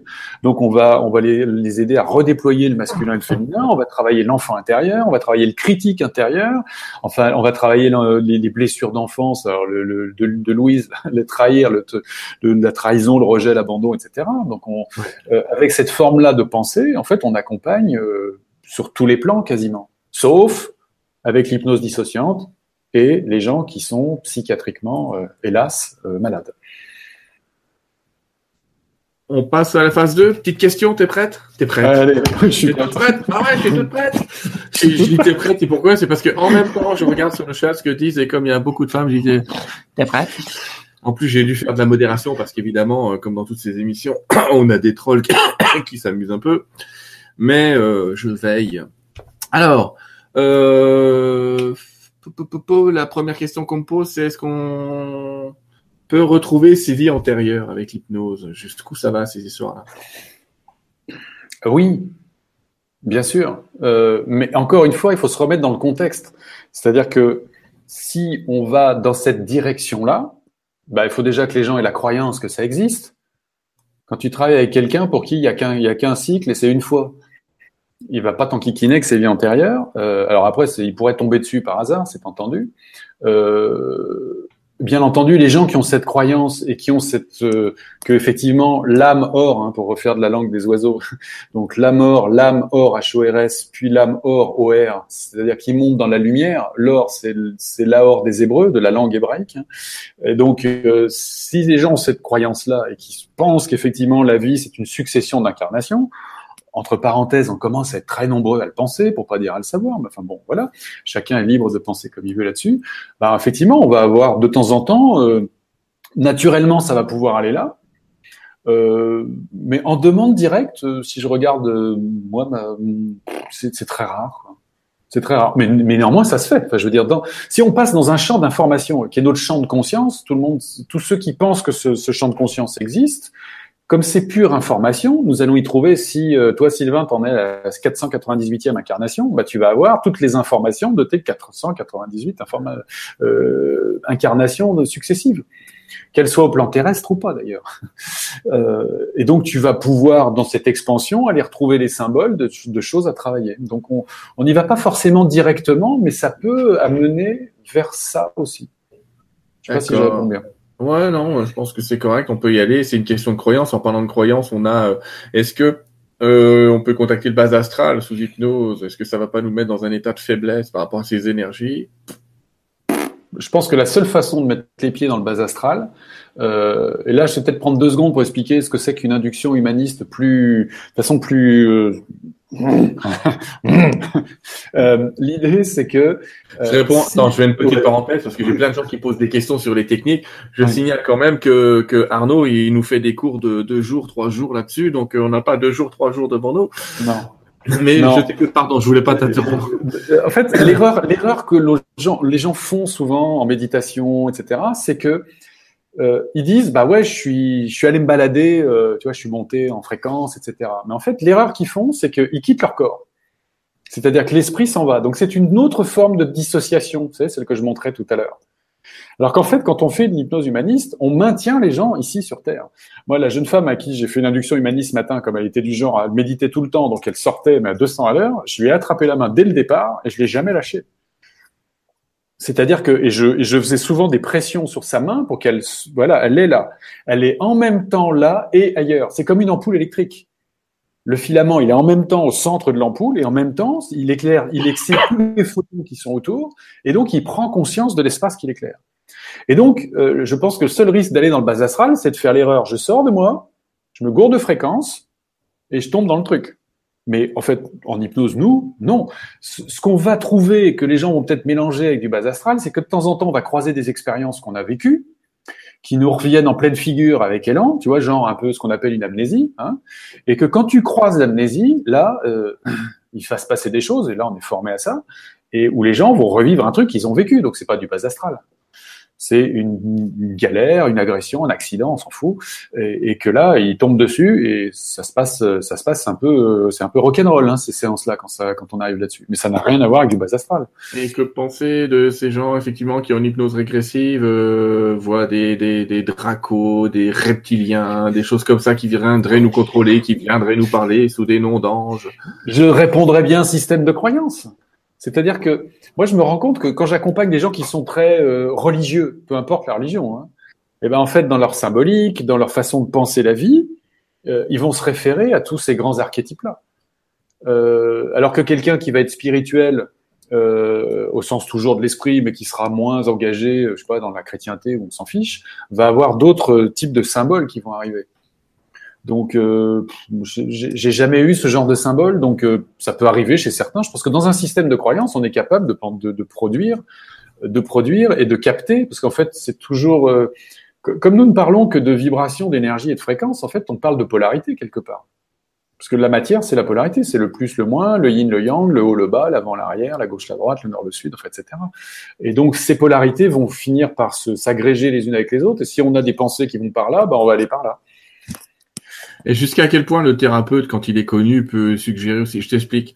Parce que mm. là, je vois, il y a quelqu'un qui fait référence à ça, mais je me dis, il y a des thérapeutes. Alors, tous les gens qui viennent voir cette thérapeute-là, elle voit des dracos, elle voit des trucs partout. Et même si elle fait pas d'induction là-dessus, je me dis aussi, la personne qui va la voir, c'est déjà euh, son domaine de prédilection. Est-ce qu'il ressort régulièrement dans ses séances Est-ce qu'on peut avoir comme ça J'allais presque dire une induction induite, c'est-à-dire se dire si je vais avec lui, il est ah spécialisé là-dedans et donc je vais plonger ah là-dedans. Oui, oui. On en revient au système de croyance, c'est-à-dire qu'on est en train de préactiver un système de croyance. De même façon que si à un moment, euh, euh, je sais pas, je, le fais volontairement, j'ai une métaphore de, de mec, hein, excusez-moi mesdames, mais si on rentre chez dans une grande marque automobile allemande, peu importe laquelle, bah, on va s'attendre à ce que les choses soient de qualité. Donc on serait surpris que ça ne soit pas de qualité. Donc si tu de la même façon que si tu vas voir un thérapeute qui est réputé pour être très bon euh, là-dedans, bah, le fait que tu prennes rendez-vous avec lui ou qu'à un moment quelqu'un t'en parle et te disent ah pour ça euh, c'était moi il m'a aidé là-dessus. Bah, tu es, déjà en train de, de effectivement de te de t'orienter de d'organiser ta pensée dans cette direction là mais je, je, je enfin c'est très personnel donc ça regarde que moi cette réponse là mais je pense qu'un bon thérapeute il a il a aucun système de croyance. Il les a tous. Un bon thérapeute, c'est un caméléon. Et le premier d'entre eux qui nous a mis le, le, la puce à l'oreille, si j'ose dire, mais alors les grosse puce, hein, les grosses oreilles, c'est Ericsson euh, Ericsson, en fait, quand on, euh, parce que ça a même donné à l'observer la naissance de ce qu'on appelle la PNL, que les gens comprennent mal, euh, hélas, trop souvent, mais ça a été la modélisation, entre autres, d'Ericsson et de deux autres thérapeutes. Euh, et sa modélisation, ce qui les a surpris, c'est qu'en fait, aussi bien dans ses patterns de langage, donc dans sa façon de s'exprimer, que dans son comportement, on avait un Ericsson paternaliste, très juge, très gamin, jouant l'idiot, jouant l'autiste, enfin, il, il avait une espèce de palette de, personnages. Et, un bon thérapeute, c'est ça. On, on, leur dit à nos, futurs euh, thérapeutes à l'institut, on leur dit toujours l'ego, accrochez-le au porte-manteau quand vous rentrez dans votre cabinet. Vous n'êtes pas là pour donner votre avis. C'est-à-dire, si tu accompagnes quelqu'un qui à un moment euh, commence à avoir des pulsions, des trucs qui vont pas, bah, t'es pas là pour être d'accord ou en désaccord. Tu es là pour comprendre comment ça fonctionne chez lui, pour l'aider à ce qu'il le programme autrement à ce qui transforme, on va dire, un pattern de comportement. Dans notre jargon, c'est ce qu'on emploie souvent, c'est-à-dire une, façon de penser en une nouvelle façon de penser. Donc on n'est pas là pour le juger, on n'est pas là pour donner notre avis. Un, bon thérapeute donne jamais son avis, ou s'il le donne, c'est pour provoquer une réaction et, et voir la réaction. Donc ça va être pour de faux. Quel est le lien entre l'hypnose et les messages subliminaux? On va dire, c'est quoi un ménage subliminal Message subliminal, c'est Vas-y, donne-moi ta définition. Je t'envoie une image toutes les 20 millisecondes. Ah oui, oh, et tu la vois. Euh, oui, alors ça, je m'en sers très souvent de cette métaphore parce que tu sais, les gens sont, ont toujours l'impression que je, c'est le conscient. Alors qu'en fait, en termes de comportement, je ne sera jamais le conscient. Alors du coup, je prends souvent cette métaphore, je leur dis, vous savez, si je vous mets un petit film de trois minutes, et au début du film, je vous dis, attention, il y a des images subliminales, plein le film. Pendant trois minutes, vous allez en prendre plein la figure. Et à la fin du film, je leur donne une petite liste de courses parce que je rigole, je n'ai pas Auchan en face de chez moi. Mais imaginons, j'ai Auchan en face de chez moi, et je leur dis, ben voilà, vous êtes obligé d'acheter quelque chose au rayon savon, au rayon, euh, je sais pas quoi, euh, couche culotte, et au rayon éponge et que je leur ai envoyé, euh, je sais pas, savon, une marque quelconque, on va pas faire de pub. Et, en fait, ils vont, ils vont suracheter les images subliminales qu'ils ont prises. C'est-à-dire qu'en fait, le truc passionnant de, comprendre, c'est que la bande fréquence de l'inconscient est très large et la bande fréquence du conscient est très petite.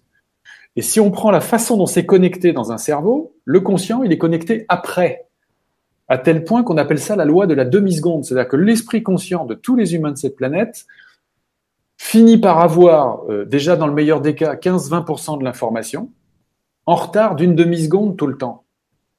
Donc quand on place je en retard d'une demi-seconde tout le temps avec juste 20% d'information, on se doute bien que ce jeu-là, il est complètement euh, à côté de la plaque. Est-ce qu'on peut supposer euh, de la même manière, parce que je est toujours dans spiritualité, que ton inconscient voit l'invisible? Bah, en tout cas, il en perçoit beaucoup plus que notre conscience, ça c'est sûr. Euh, et pour autant, on va se remettre un peu les idées sur Terre et sur, en place. Nous sommes quand même une espèce méchamment sous-dimensionnée. C'est-à-dire que quiconque autour de, cet ordinateur est capable de savoir qu'une chouette voit mieux que nous, euh, entend mieux que nous, qu'un requin est capable de sentir une goutte de sang à 30 km.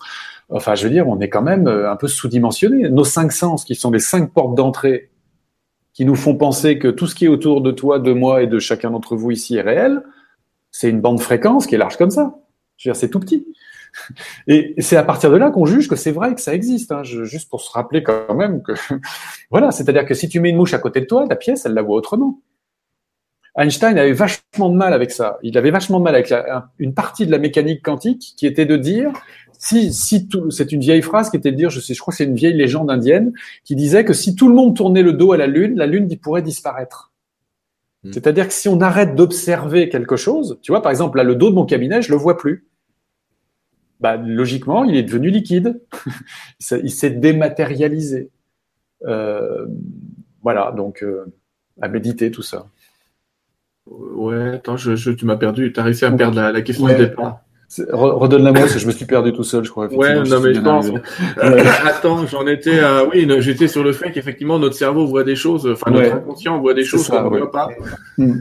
Et, euh, effectivement, il voit des potentiels, il voit des tas de choses comme ça. Et oui. Et, et comme tu le dis, il y a des expériences sous IRM qui montrent qu'effectivement, on a on demande aux gens d'appuyer sur un bouton et on connaît la vitesse d'un réflexe entre le moment où ils voient et le moment où on appuie sur un bouton. Et il y a effectivement euh, des preuves IRM de ce décalage d'une demi-seconde entre l'information qui arrive au cerveau et le monsieur qui appuie sur le bouton quand on lui dit t'appuies sur le bouton quand tu vois du rouge, il dit des conneries comme ça. Euh, et alors ce qui est intéressant, c'est que quand on leur demande d'appuyer sur le bouton quand ils veulent en fermant les yeux, on s'aperçoit qu'ils sont capables de faire des prédictions absolument fabuleuses parfois. Et oui. Et alors, ce qui est passionnant, ce qui se fait euh, mieux. Oui. Et, ce qui est passionnant, c'est que quand on fait une induction, on demande toujours aux gens de fermer les yeux. Mais c'est pas pour euh, qu'ils arrêtent de regarder ce qui est autour. C'est plus puissant que ça. C'est parce qu'en fait, ça active la fonction euh, de perception visuelle qui est à l'intérieur et qui, elle, est bien plus puissante pour répondre à la perception de l'invisible.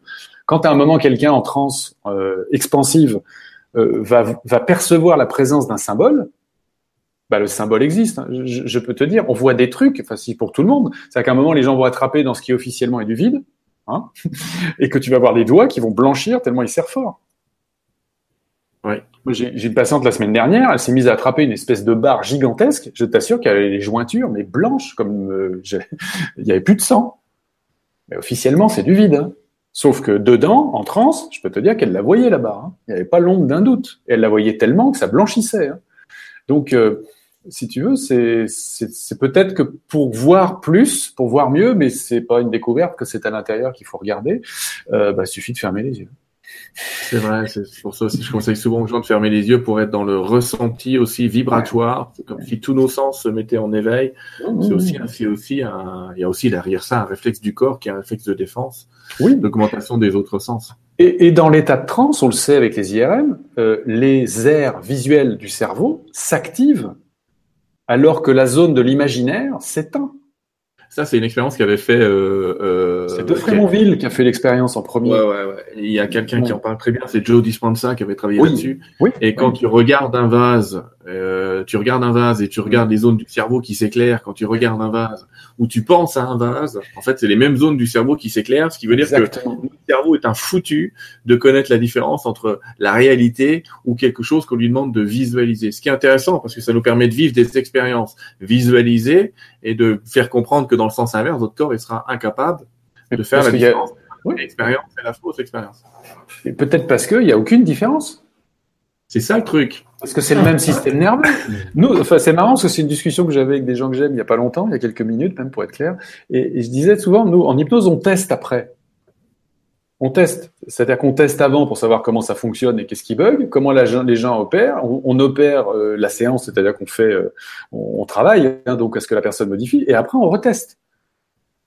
Et, donc, c'est avec le même système nerveux. Alors, par exemple, ça donne des gens qui ont la phobie de l'avion, et ils te disent, après, tu les replonges dans l'expérience avion quand ils sont sortis de transe, et tu dis, tiens, au fait, reparlez-moi de votre dernier vol, et puis tu regardes comment ils sont, tu vois. Parce que si par hasard, euh, la séance a mal fonctionné, bah, tu vas vite le voir. Le type, il va refaire la même tête qu'il a fait au début. C'est logique. Il avait peur en rentrant. Si la séance a, a moyennement fonctionné, il a peur après. Parce que c'est de l'instantanéité, le cerveau. Il met pas huit jours à changer. Hein. Et donc, euh, donc, on leur reparle d'avion, et là, on leur fait remarquer qu'ils sont en train de se marrer parce que bien sûr, on a plein de stratégies, tu vois, pour qu'ils touchent le truc, mais sans se rendre trop compte, mmh. pour que ça se fasse naturellement. C'est ça l'idée. Et puis au bout d'un moment, je leur dis bon bah vous vous rendez compte quand même que je parle avion avec vous depuis 10 minutes. Et là, les gens ils te disent bah ouais, mais c'est normal, je suis dans votre fauteuil. Et là, tu leur dis ouais, mais il y a 50 minutes, vous y étiez aussi dans mon fauteuil, vers de trouille. Et c'est exactement cette idée, c'est qu'à un moment, le même système nerveux, recevant une nouvelle information, eh ben, va répondre autrement. C'est le côté joli de, de la transformation. Absolument. Euh, je vais, euh, je on va continuer d'autres questions. Je suis en train de regarder, mais comme ça bouge beaucoup et qu'il y en a beaucoup, on pourra pas répondre à tout. Ça, je vous le dis tout de suite. Euh, Quelqu'un demande si on peut soigner euh, l'épilepsie, euh, d'éthique ou des tout, ce type de maladie. Je sais pas. Il y en a peut-être que oui, peut-être que non. En fait, c'est beaucoup de questions. C'est peut-être une thématique. Hypnose et maladie, pardon Hypnose et maladie, est-ce qu'il y en a qu'on arrive facilement à enlever, d'autres euh, ça peut aider, mais euh, on peut pas tout faire non plus. Le, présupposé de bah, l'hypnose peut pas tout faire. Enfin, je veux dire, ça sort, il y aurait Dieu, et puis euh, voilà, c'est nous, les hypnos, hein, les autres. Voilà. Donc bien, par contre, accompagner les maladies avec des résultats sidérants, oui. C'est-à-dire des maladies de Crohn qui partent parce que, alors là, je vais être grossier, pardonne, tout le monde va m'excuser, parce que ce qui fait chier, euh, on a aidé le cerveau à le ranger, euh, oui, ça j'en connais un paquet. Euh, accompagner des, des tocs à s'en aller, oui, bien sûr. Enfin, des, toutes ces choses qui sont de maladies, c'est-à-dire maladie, hein, donc une difficulté à exprimer quelque chose. Oui, on, on en accompagne plein. Il y, a, y, a, des, on accompagne tout, tout. À partir du moment où, par exemple, on intervient assez tôt et qu'on fait une belle séance avec quelqu'un qui aurait une, vraiment une cochonnerie de maladie, des cancers, etc., et qu'on arrive à ce que à temps, parce que si on arrive trop tard, bah, je veux dire, une fois que la, cette cochonnerie a pris de l'élan, euh, oui, on est, on est, on est, hélas, on est tous coincés, mais euh, il, arrive, euh, si, on, si on est bien à temps et qu'on trouve le bon, le bon truc, bah, ça va accélérer la guérison de quelqu'un. D'ailleurs, j'adore le mot qu'utilisent les cancéros, c'est une, une rémission. Alors comme nous, on adore les mots, rémission, ça veut dire à nouveau une mission. Hmm. Ouais. Donc, c'est plein de maladies qu'on accompagne. Euh, dans l'absolu, on devrait pouvoir toutes les accompagner. D'accord. Ok. Euh, j'ai une question qui est est-ce qu'on peut avoir une auto-hypnose euh, efficace? Bah, Si on sait ce qu'on vise, si on c'est comme l'état, on en revient à l'état d'hypnose. Alors, ce, qu'on apprend à nos élèves, parce que c'est le truc important, mmh. moi j'ai toujours la même métaphore, je dis une boussole ne fuit jamais le sud. Donc, quand vous faites une séance d'auto-hypnose, euh, polarisez-vous, hein, au sens d'une boussole, qui trouve son or, et tout le monde entendra mon jeu de mots, N apostrophe OR, euh, qui trouve son or, polarisez-vous vers ce que vous souhaitez être ou vers ce, quoi vous souhaitez aller. C'est-à-dire donner une direction positive. C'est un des héritages de Bernheim dont je vous ai parlé tout à l'heure et d'Emile Coué. Positive.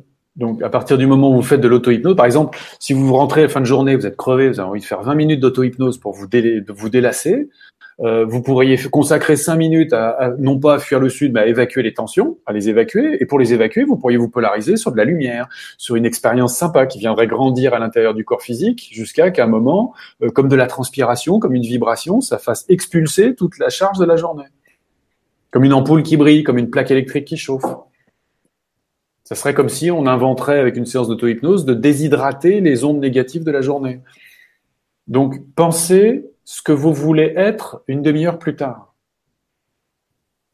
Absolument, l'objectif. Euh, euh, alors, euh, attends, la PNL était une sorte. Tu connais la PNL, je crois que tu es officier. Je l'enseigne même. Tu pratiques aussi, voilà. je pratique. une sorte d'hypnose.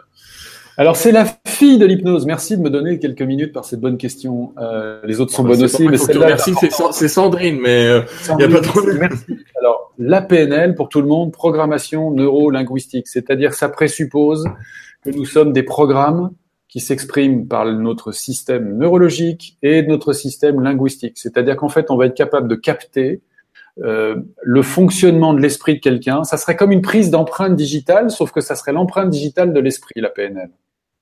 Et c'est très linguistique. Le, premier outil qu'a a promu et qui a, offert la PNL, Bandler et Grinder, c'est ce qu'on appelle le métamodèle, c'est-à-dire la façon d'entendre les gens penser, la structure de ce qu'ils pensent. Et en fait, la PNL, c'est né euh, de l'observation de trois grands thérapeutes. Virginia Satir, qui est une, qui a, qui a fait partie de l'école de Palo Alto, donc euh, le Mental Research Institute, l'école des thérapies brèves, euh, qui a, qui a fondé tous les, c'est tous les fondements en fait de la thérapie familiale qui n'a jamais fait d'hypnose, hein, Virginia, euh, et qui a été modélisé par Bandler avec à base de bandes magnétiques. Enfin, l'histoire est assez marrante parce qu'en fait, euh, on a demandé à Bandler, qui était un jeune homme à l'époque, de, de retranscrire comme si quelqu'un retranscrivait notre séance à l'écrit pour pouvoir ensuite, euh, parce que je, on parle de là, on est dans les années 70, hein, les amis, donc on, on, fait une régression instantanée. Et donc il a, il a écrit les, les accompagnements de Virginia de Satir et ses, et ses, séminaires. Il a fait la même chose avec le papa de la Gestalt thérapie, Fritz Perl, et il a fait la même chose avec Erickson. Et en fait, à partir de là, ils ont modélisé des patterns de langage, ils ont, ils ont modélisé donc des, des structures de comportement, et, et la PNL, c'est ça en fait. Derrière, il y a plein de techniques aujourd'hui qu'en hypnose, on utilise et qui sont des techniques dites PNL, c'est-à-dire ça serait comme une empreinte digitale, vous savez, comme on mettrait un moule pour faire une dent ou n'importe quoi, et qu'en fait, en faisant cette prise d'empreinte, ça va nous donner la technique à utiliser pour aider cet esprit-là à se modifier. Donc la PNL, ce serait une sorte de, je dirais la partie pratico-pratique d'une reprogrammation, et l'hypnose, l'état idéal pour reprogrammer. C'est ça, c'est-à-dire qu'en fait, l'hypnose moderne, euh, ericksonienne, qu'on appelle la nouvelle hypnose hein, d'ailleurs, hein, c'est Daniel Araoz hein, pour les fans de tout ça qui a qui a euh, qui a fait évoluer, c'est la version 2, ericksonienne, nouvelle hypnose. La nouvelle hypnose intègre la PNL, euh, et c'est cette pensée qui devient plus systémique. C'est-à-dire qu'on arrête de penser le symptôme, ce que faisait Erickson, exclusivement, pour penser l'être dans son système, ses enfants, son métier, sa famille, euh, son environnement en fait. Et, et, à partir de là, ce qui est passionnant, c'est que cette PNL, ça serait, ça serait comme arriver à faire du, du à conscientiser le fonctionnement de l'inconscient. Voilà. C'est génial. C'est génial. Alors attends. donc c'est un euh, outil fabuleux. Hein. Euh, ouais. Alors là, euh, alors ça a été très au début, ça a été euh, monté en épingle, très coach, etc. Depuis, ça s'est un peu reperdu. Et, et, nous, à l'institut, on, on, forme sur la base des structures PNL. Et effectivement, comme tu l'as tout de suite pigé, quand on vient imbriquer une structure PNL avec l'état d'hypnose, waouh L'état d'hypnose, pour comprendre, pour tout le monde, c'est comme une, si vous avez fait du cheval d'arçon dans votre vie, il y a un tremplin devant, il y a un truc en bois, c'est qui, qui, qui renvoie, voilà, qui, qui renvoie euh, x fois l'énergie. Bah, L'état d'hypnose, c'est ça, c'est un tremplin, c'est un accélérateur. Et j'ai toujours adoré, parce que j'ai eu plein de patients qui me l'ont dit comme ça, ils disent en fait l'hypnose c'est sympa parce que ça permet de gagner 10 ans. C'est ça le truc. Ouais. Et, euh, et c'est un accélérateur l'état d'hypnose qui permet assez facilement de lâcher les croyances, effectivement. Et qui permet, alors Erickson disait ça, qui permet effectivement de passer sous la ligne des croyances s'il y a besoin. Parce qu'en fait, aujourd'hui, on passe plus sous la ligne de croyances. On va aider les gens à modifier leur système de croyances. Parce qu'en fait, euh, il faut piger un truc dans la structure d'un humain. Un humain, c'est adulte vers une dizaine d'années au plan inconscient. C'est pour ça qu'on parle à 7 ans de l'âge de raison. Je raisonne avant 7 ans et je commence de raisonner à partir de 7 ans.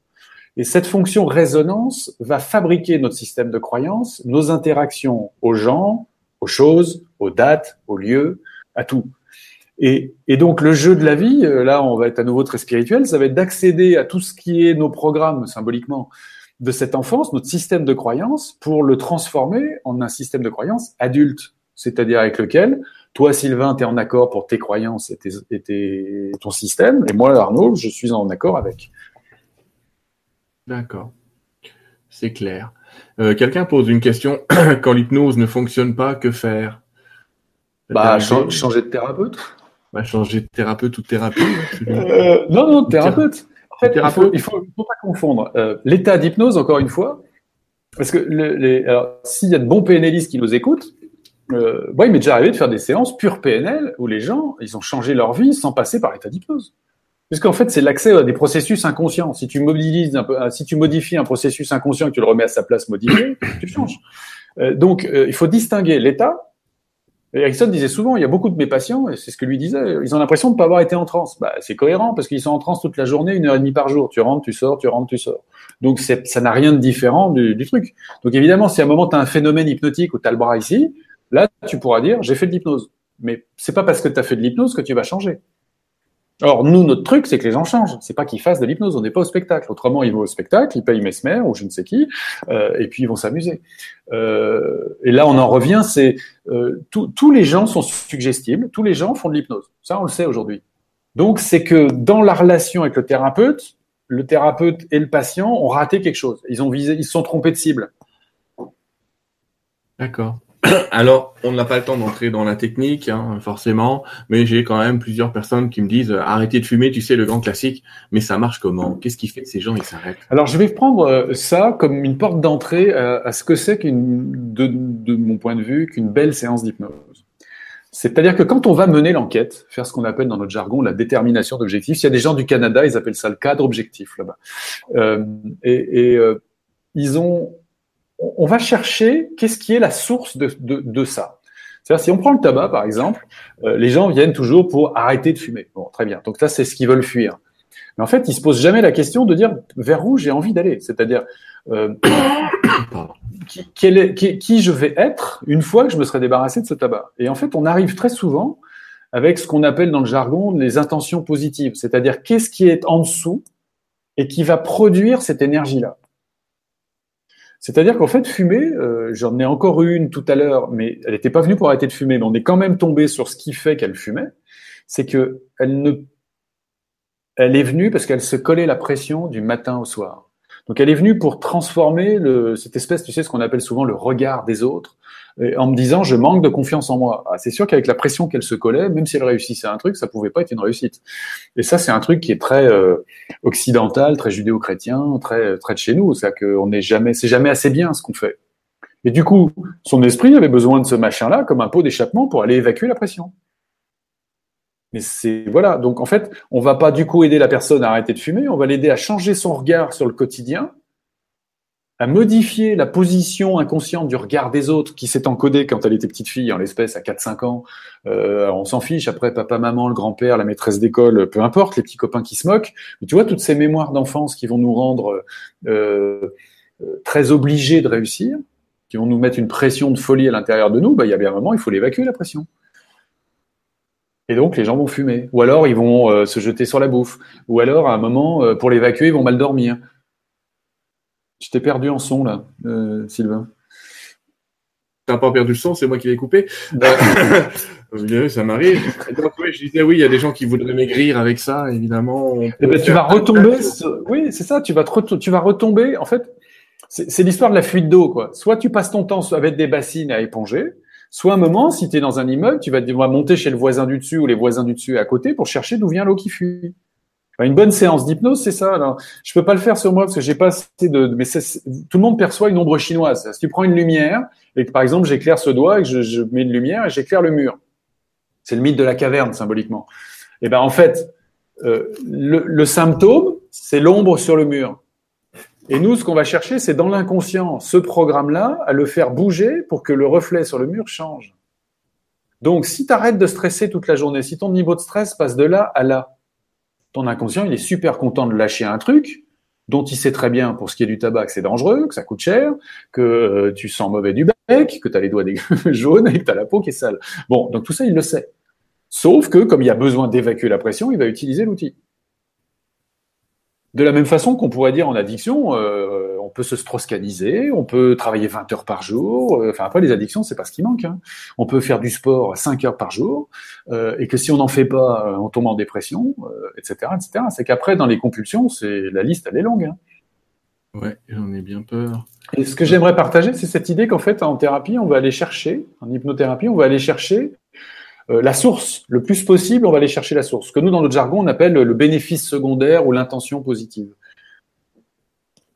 Ouais, d'accord. Alors, Alors, je peux en euh, raconter une marrante comme ça pendant que tu cherches ta question d'après, mais euh, je me souviens il y a longtemps d'un petit garçon d'une dizaine d'années que j'avais aidé et qui était venu voir pour des maux de ventre terribles. Et, et ça va bien aider sur l'intention positive. Et maux de ventre terribles, et au bout de cinq minutes, je me rends compte qu'en fait, le gamin à l'école, il était brillant, et qu'en plus, il avait plein de copains. Donc, j'avais éliminé la tête de Turc et l'école, c'est la galère. Donc, du coup, comme il cherchait à fuir, dans mon esprit, c'est soit il cherchait à fuir l'école parce qu'il y avait un problème à l'école, bah non, il y en a pas. Donc, j'ai regardé de l'autre côté, à la maison. Et là, papa au chômage depuis trois ans, et j'avais sa maman à côté, et elle me dit, mon mari déprime.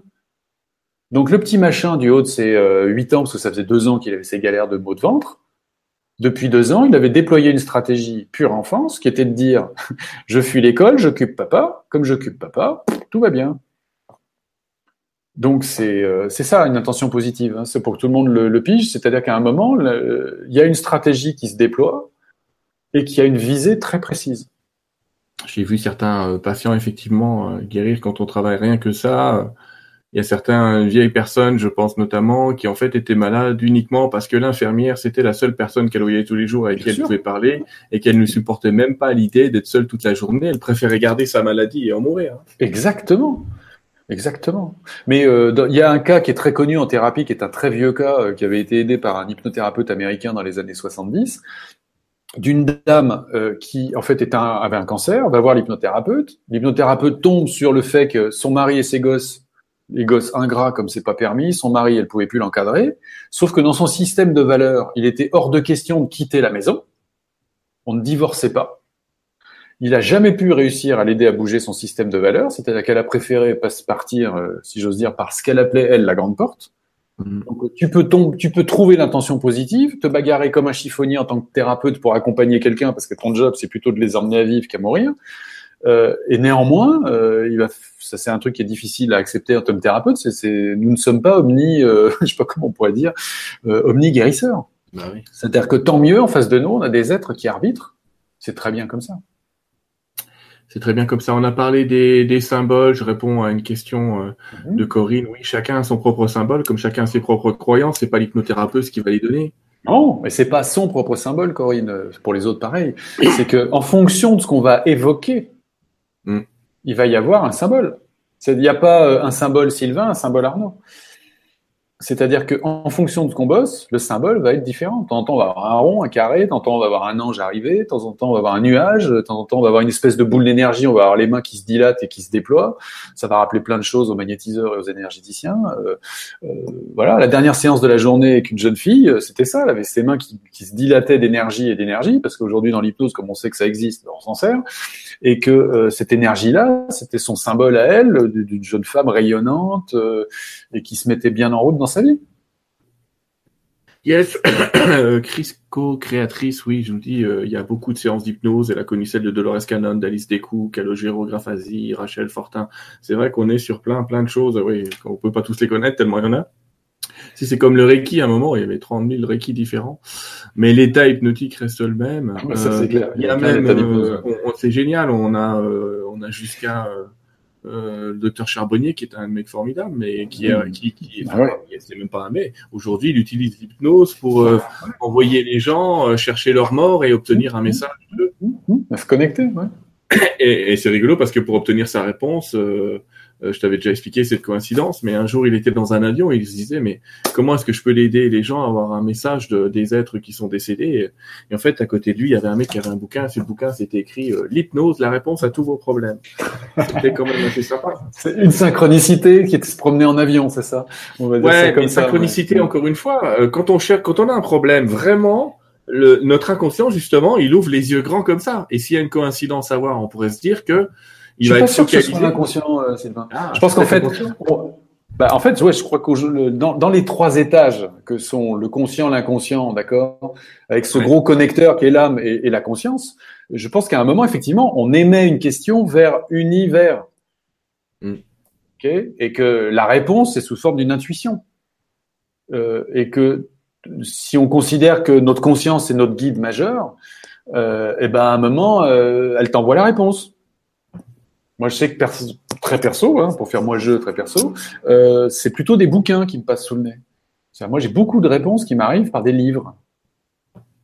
Euh, voilà, euh, je connais des gens en fait, euh, eux c'est voilà, ils ont des réponses sous la douche. Il y en a d'autres, c'est au café du coin, ils entendent les gens parler et puis la réponse à la question qui se pose depuis trois jours, c'est deux mecs qui arrivent, qui viennent de, de je sais pas quoi, de, de, finir de faire un trou dans le trottoir, ils prennent un petit café et la réponse sort. Et là, on se dit, c'est ça commence à devenir assez dingue avec ce monde, c'est vrai. Euh, petite question qui est relativement simple, mais enfin ou pas d'ailleurs. Hein, je sais pas s'il y a des questions simples ou pas, mais le rapport entre l'hypnose et la méditation, est-ce qu'on parle du même état? Bien sûr. En fait, j'ai le sentiment euh, que euh, à partir du moment où tout ça c'est vibratoire, euh, quand tu vas euh, euh, expanser en restant associé, on est bien d'accord, hein, parce que ceux qui font de la méditation et qui sortent, ils sont dissociés. Donc, en étant dissocié, tu ne, fais pas d'expansion de conscience. C'est-à-dire, c'est, ça serait comme un filament qui quitterait l'ampoule et qui irait éclairer ailleurs. L'idée, c'est que on monte la puissance de l'ampoule et que l'ampoule prend conscience de tout son rayonnement. C'est-à-dire, plus elle va éclairer large, plus ça va connecter dans tout cet espace-là. Donc, j'invite tous ceux qui méditent à prendre bien cette conscience d'eux et peut-être à régulièrement, vous savez, en fonction de la façon dont on pose les doigts ou les mains sur les jambes ou enfin peu importe, à faire bien attention de rester à la fois là et en même temps d'expanser. Voilà. Alors là, je vous renvoie au site euh, sur le, de, de, de l'institut. Il y a plein d'inductions qui sont proposées en, en humanisme, qui sont même écrites sur le site d'Olivier. Donc vous pouvez même les lire. Vous pouvez vous les. il y a des téléchargements qui existent. Donc il y a plein de jolies choses là-dessus. Et, et, oui. ouais, sur le site de l'IFHE. Et puis voilà, vous faites-vous faites vos plaisirs, découvrez. L'idée, c'est effectivement rester associé. À la fois ici voilà, c'est ça l'idée. C'est tout ça, tout cet espace, c'est toujours moi. Voilà, c'est une, c'est une expansion. Mhm. Quelqu'un nous pose la question, c'est Carmen, le but d'un développement spirituel est-il que l'inconscient devienne conscient? Non, parce que chacun est à sa place. Le but d'un développement spirituel, je dirais, c'est que cette interface que souvent on snob, qui s'appelle le conscient, euh, grandit, c'est-à-dire prenne de la conscience pour devenir plus épais, et qu'effectivement, notre ami l'inconscient dont j'ai partagé euh, ce qui me semble être son fonctionnement, c'est-à-dire que tout se formate, s'agglomère, se, se, fabrique du grumeau euh, entre 0 et 10 ans, et que le job de notre vie, c'est de redéployer tout ça, c'est de faire fleurir ces graines-là. Et donc, euh, quelqu'un qui spirituellement est, je pense, à, l'éveil, son inconscient est devenu, comme diraient nos amis alchimistes, son, son bloc d'inconscient, si on devait faire l'humour, c'est le charbon devient donc diamant. Puisque l'idée, c'est de laisser traverser la lumière pour les alchimistes. Mais en fait, pour nous, c'est la même chose. L'inconscient dit souvent c'est la boîte noire. Donc on va retrouver ça, on va retrouver le noir. Euh, et l'idée, c'est effectivement d'arriver à purifier cet inconscient, ce qui, ce qui va passer par le fait que notre esprit conscient va savoir que l'inconscient existe, qu'il faut le nettoyer, euh, que son fonctionnement est un fonctionnement tout à fait valable et qu'il convient de changer ses programmes en gardant son fonctionnement. C'est-à-dire que pendant qu'on se parle tous les deux, on digère, on fait de la division cellulaire, euh, enfin tu vois, on bouge. Euh, quand je bouge ma main, toutes les cellules qui sont dedans, elles restent accrochées, j'en ai pas lâché une sur le dossier. Euh, et tout ça, c'est lui. Voilà. Il est fort. Somnambulisme et hypnose, la différence avec des visions, est-ce que l'hypnose peut m'aider? Ah bah, somnambulisme, c'est considéré. Alors, tu sais, à l'époque, les cerveaux gauches, les cartésiens, et il y en a beaucoup encore parmi mm. nous aujourd'hui, euh, ont fait des échelles de profondeur de transe. Et la plus profonde, c'est le somnambulisme. Euh, C'est-à-dire, c'est un état où, dans le fait, si tu veux, tu as totalement débranché le conscient. Donc, tu as affaire aux matériaux primaires de toi-même. Mm. Donc, euh, et si vous avez déjà parlé à un somnambule ou si vous vous amusez à taper somnambule pour regarder des vidéos, il doit y en avoir, je suis sûr. Bah, en fait, les gens, euh, s'ils te parlent, ils ont une autre voix. Quand ils te parlent, ils sont au ralenti euh, au niveau de là-haut parce qu'en fait, tu descends. il y a des gens qui somnambule en permanence. Ouais, ou au contraire, il est trop ouvert, je sais pas. Mais, parce que, force de... Mais Non, somnambulisme, c'est l'état, enfin, sur l'échelle nous qu'on utilise, c'est l'état le plus profond, mais il nous sert à rien, nous. Voilà. Euh, en hypnose, est-ce qu'on peut l'aider? Le somnambule? Oui. Mais en fait, il est en transe. Il est, il est dans l'état le plus mais profond. Est-ce que ce qu'on va faire, c'est remonter. non, mais est-ce que le, le... Ah, arrêter qu'il descende. Arrêter qu'il descende tout seul? La question, c'est peut-être moins qu'il arrête de descendre que peut-être euh, qu'il. Euh... Il faut comprendre, le cerveau, il fuit toujours quelque chose. Hein. Le reptile, il fuit à la base. Hein. Mais si dans le sommeil, il y a quelque chose qui l'embête, il va rester bloqué à l'étage du fond de l'hypnose. Donc c'est possible qu'un somnambule soit quelqu'un qui ne veuille pas aller dormir. Comme j'ai eu une patiente il n'y a pas longtemps qui venait me voir parce qu'elle voulait absolument arrêter la coke. Et comme j'en ai déjà eu plusieurs sur le dossier, j'ai fini par comprendre que la coke, c'est un excitant. Donc on a été ranger cette erreur nocturne. Parce qu'en fait, elle voulait pas ranger, elle voulait pas rentrer dormir. Et donc, euh, pour répondre à quelqu'un d'autre, le somnambuliste, c'est pas quelqu'un qui dort trop, c'est quelqu'un qui. Ah non, non, il dort pas. Bah, non, parce qu'en fait, entendons-nous bien, dans le sommeil, donc l'état en dessous de l'hypnose. Donc, si ça c'est l'hypnose, l'état en dessut, le, ce qu'on appelle le corps calleux, c'est une espèce de prise péritelle qui connecte les deux hémisphères. Et symboliquement, ça s'éteint, ça switch off, comme ils disent en anglais. Ça, donc, on prend euh, comme la lampe et plaque, tu éteins. Mm. Et, et, et, quand tu éteins ce, ce, ce corps calleux, en fait, tout ton corps se débranche. C'est-à-dire que il se débranche pas comme on débrancherait euh, quelqu'un, on s'entend bien. C'est-à-dire que si tu penses que tu cours, si tu rêves que tu cours, tu ne cours pas. Alors que quand tu es somnambule, si tu penses que tu cours, tu cours. Parce que le corps calleux est branché, donc tu vas vivre l'expérience. je, pense, je pense je cours. Tu claques, tu dors, tu passes en dessous, donc en fréquence, tu vas plus bas. Et là, dans ces ondes de sommeil, si tu rêves que tu cours, bah, tu vas peut-être tressaillir un peu des muscles, comme chacun le fait, mais ça s'arrête là. Je suis d'accord, je suis d'accord. J'ai plein de trucs, euh, ça défile super vite. On, va bientôt s'arrêter, les, amis. Alors, c'est pas la peine d'écrire des questions, on va plus y arriver. Euh, est-ce que l'hypnose peut agir pendant le sommeil? Bah non, parce que c'est un autre état. Ah, euh, pardon. Est-ce que moi je peux causer en tant qu'hypnothérapeute à quelqu'un qui dort? Alors, je vais l'apprendre comme ça, parce qu'autrement c'est deux états distincts. Donc la réponse est non. oui, c'est-à-dire que pendant que quelqu'un dort, on peut placer des suggestions. Oui, bien sûr. J'ai des amis thérapeutes qui l'ont fait pas mal avec des enfants, euh, en allant chez les enfants. Voilà. Et oui, ça fonctionne, bien sûr. D'accord. Euh, alors, euh, hop, hop, hop, hop, hop, attends. Je regarde quand même parce qu'il y a plein de trucs. Il y a un troll. Je pense que je vais le retirer encore une fois s'il continue. Euh... Troll un jour, troll toujours, c'est ça? Ouais, ouais, mais, mais ça s'arrête jamais, ça. Ça s'arrête jamais. Euh, allez, euh, papa, papa, est-il possible de faire des séances d'hypnose collective? Oui, c'est ce que je vous ai expliqué tout à l'heure. C'est ce que fait le docteur euh, Charbonnier, mais je vais te laisser répondre toi, mais a priori oui. Ah oui, oui, oui. C'est, c'est, c'est même sympa. Ça, ça a d'autres visées que du. C'est plus une visée de développement personnel, c'est-à-dire. Euh, euh, il y aura un truc, on en a déjà parlé tous les deux, qui serait de, de, peut-être expliquer la notion d'égrégore ou de choses comme ça euh, à ceux qui nous écoutent, mais c'est-à-dire que comme on vit dans un champ d'énergie et que nous-mêmes nous sommes le corps physique un champ d'énergie condensé, il existe en fait par polarité ce qu'on appelle dans la spiritualité des égrégores. pour que tout le monde pige que c'est qu'un égrégore, ça serait comme une espèce de nuage invisible pour les yeux où l'information serait à l'identique. Donc on peut avoir un égrégore pour euh, la France, on peut avoir un égrégore pour le PSG, euh, s'il a tenté qu'il y ait des fans du PSG, on peut avoir un égrégore pour à peu près tout. Donc il y a des égrégores pour chaque famille, etc., etc. Et bien entendu, il va y avoir des égrégores qui sont magiques d'aller connecter, la joie, euh, euh, le, je sais pas, le bien-être, euh, la paix, etc., etc. Euh, D'ailleurs, il y a eu des expériences de fait là-dessus avec des machines. Euh, enfin, je sais pas si tout le monde sait ce que c'est qu'une machine qui, envoie des, des, codes aléatoires. Euh, et ils ont ils ont disposé euh, il y a quelques années de ça des des, des euh, alors c'est pas les poussins que j'ai mis, mais c'est exactement ce que j'ai mis sur le Facebook. Il y a une, une démo. Enfin, je vous encourage de regarder le travail de qui ont été faits sur les poussins avec un générateur de nombres aléatoires. Mmh sont rendus compte avec ces, générateurs aléatoires qu'ils ont positionnés partout sur la planète que sur les très très gros événements, positifs comme négatifs, Donc victoire de la Coupe du Monde en France de foot en 98. tout, mais si je vais de l'autre côté, l'horreur qui s'est produite chez Charlie Hebdo, et eh ben en fait ils se rendent compte que les égrégores ça vibre tout ça. Ça, il y a un déploiement de ces énergies là, comme si ces nuages là grossissent, ce soit un nuage de sourire ou de tristesse, peu importe, ça grossit. Et l'idée, effectivement, dans une séance collective, c'est plutôt d'aller se connecter à ces nuages. C'est plutôt à ce moment-là de mettre un thème et de se dire bon, bah, on fait un voyage, on s'y connecte. Et euh, je sais que moi, je l'ai déjà accompagné dans des entreprises sur la créativité. C'est-à-dire pour que les, les, les gens, les, les, managers de la boîte soient plus mieux créatifs. Donc, euh, et donc, on va se connecter, on fait des voyages là-dessus avec des symboles et tout. C'est vachement intéressant en fait.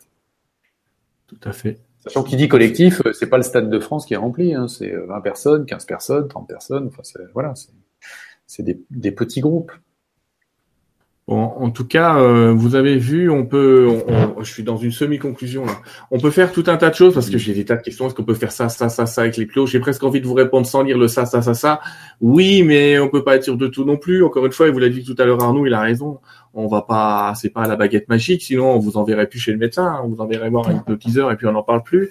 Mm. Mais c'est vrai qu'il y a beaucoup de, systèmes de croyances, de fonctionnement interne, et c'est vrai que les outils, il y a des gens qui me demandent si on pourra faire une autre émission sur la PNL, je sais pas, je vais ça avec toi. Mmh, je vois. Hein. Euh, oui, oui, oui, oui. Bon, bah, pourquoi pas Ça m'intéresse aussi. Mm. J'étais en train de dire. Euh, euh, je, voilà, je, pensais à quelqu'un d'autre, mais on va pas le faire à deux. Ça va être, ça peut, euh, mais c'est bien. La PNL donne de très bons outils. Et là aussi, on va rentrer dans autre chose, c'est-à-dire dans des dans des fonctionnements, mais on n'aura pas le temps de.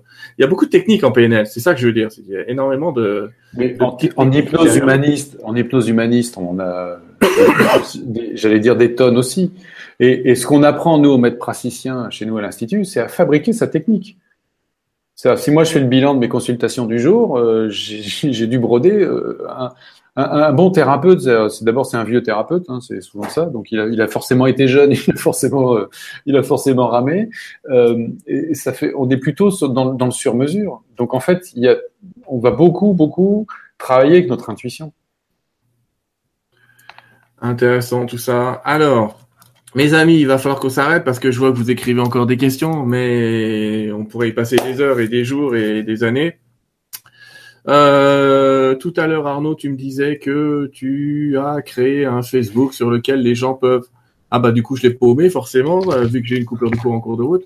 Mais je vais quand même indiquer aux gens que si vous allez dans Facebook, si vous tapez Arnaud de Stal, ça s'écrit S-T-A-E-L vous trouverez, si mon ordinateur veut bien y aller, je pourrais vous le présenter comme ça.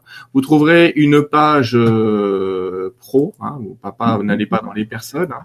Il va falloir aller voir dans les pages tout court. Une page Arnaud de Stal, ça y est, je l'ai. Je vais pouvoir la partager. Voilà. enfin voilà, j'espère. Oui, a priori, c'est ce qu'on voudrait voir. Et euh, sur cette page, eh ben, je pense que tu vas partager euh, plein de petites infos de temps en temps, régulièrement. Oui, oui, oui, oui, oui je... bah, elle, est, elle est toute récente. Hein, je m'y suis mis. Euh, je, me suis, je me suis dit, c'est peut-être la meilleure façon de partager avec tous ceux qui nous écoutent. C'est ah, c'est super parce que je vois qu'on a les mêmes références avec What the Bleep Do We Know, l'expérience de la double bah, fente. Vous pourrez aller la lire, la voir. Mm. La matière, effectivement. Ah, euh... ouais, je vous ai partagé l'épigénétique parce que ça décoiffe bien, ça aussi. C'est-à-dire que la pensée, la pensée modifie euh, l'exploitation des caractères des gènes. C'est assez joli. Euh, cliquez dessus, vous allez voir. Euh, ouais, l'épigénétique, c'est à la base d'une des, d'une des, d'une des pratiques dont j'ai fait une interview il y a pas longtemps, qui était l'human process, où on a Stéphane Leroy qui a beaucoup travaillé mmh, mmh, mmh, en épigénétique. Sympathique. Alors, Arnaud, je te remercie vraiment d'avoir fait cette émission avec nous. Tu as été très très clair. J'ai eu tout un tas de félicitations, mais je me suis dit, je vais attendre la fin pour lui dire. Mais c'est vrai que tu nous expliques bien ça. Tu nous donnes vraiment envie de rentrer dans le domaine, d'en savoir plus, euh, soit tout seul, soit avec toi, soit avec tout un tas d'autres qui viennent de cet euh, institut français humaniste, humaniste et ericksonienne. Ouais. ouais. Je vais quand même te laisser le mot de la fin. On discutera un petit peu après, mais je vais te laisser euh, le mot de la fin. Euh, bon, bah, le mot de la fin, c'est euh, conclure sur ce thème de, de l'hypnose et, et, de la spiritualité. Et pour les autres amis, on se revoit bientôt. Hein. Oui, c'est un beau, c'est un beau lien hypnose et spiritualité parce que c'est en fait c'est une façon de comprendre l'humain euh, qui est tellement vaste aujourd'hui l'hypnose, qui est tellement en dehors des techniques d'ailleurs.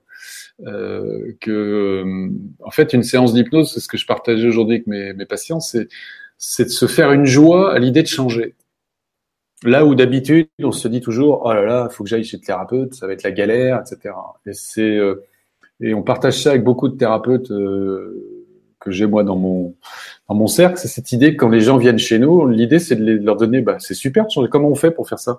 C'est ça l'hypnose. En fait, ce que je voudrais partager, c'est que c'est joyeux. C'est c'est l'idée de se de se développer, de se déployer soi-même. Voilà. Ça sera mon petit mot de la fin. Merci. À bientôt tout le monde. Au revoir. Merci à tous et à tous.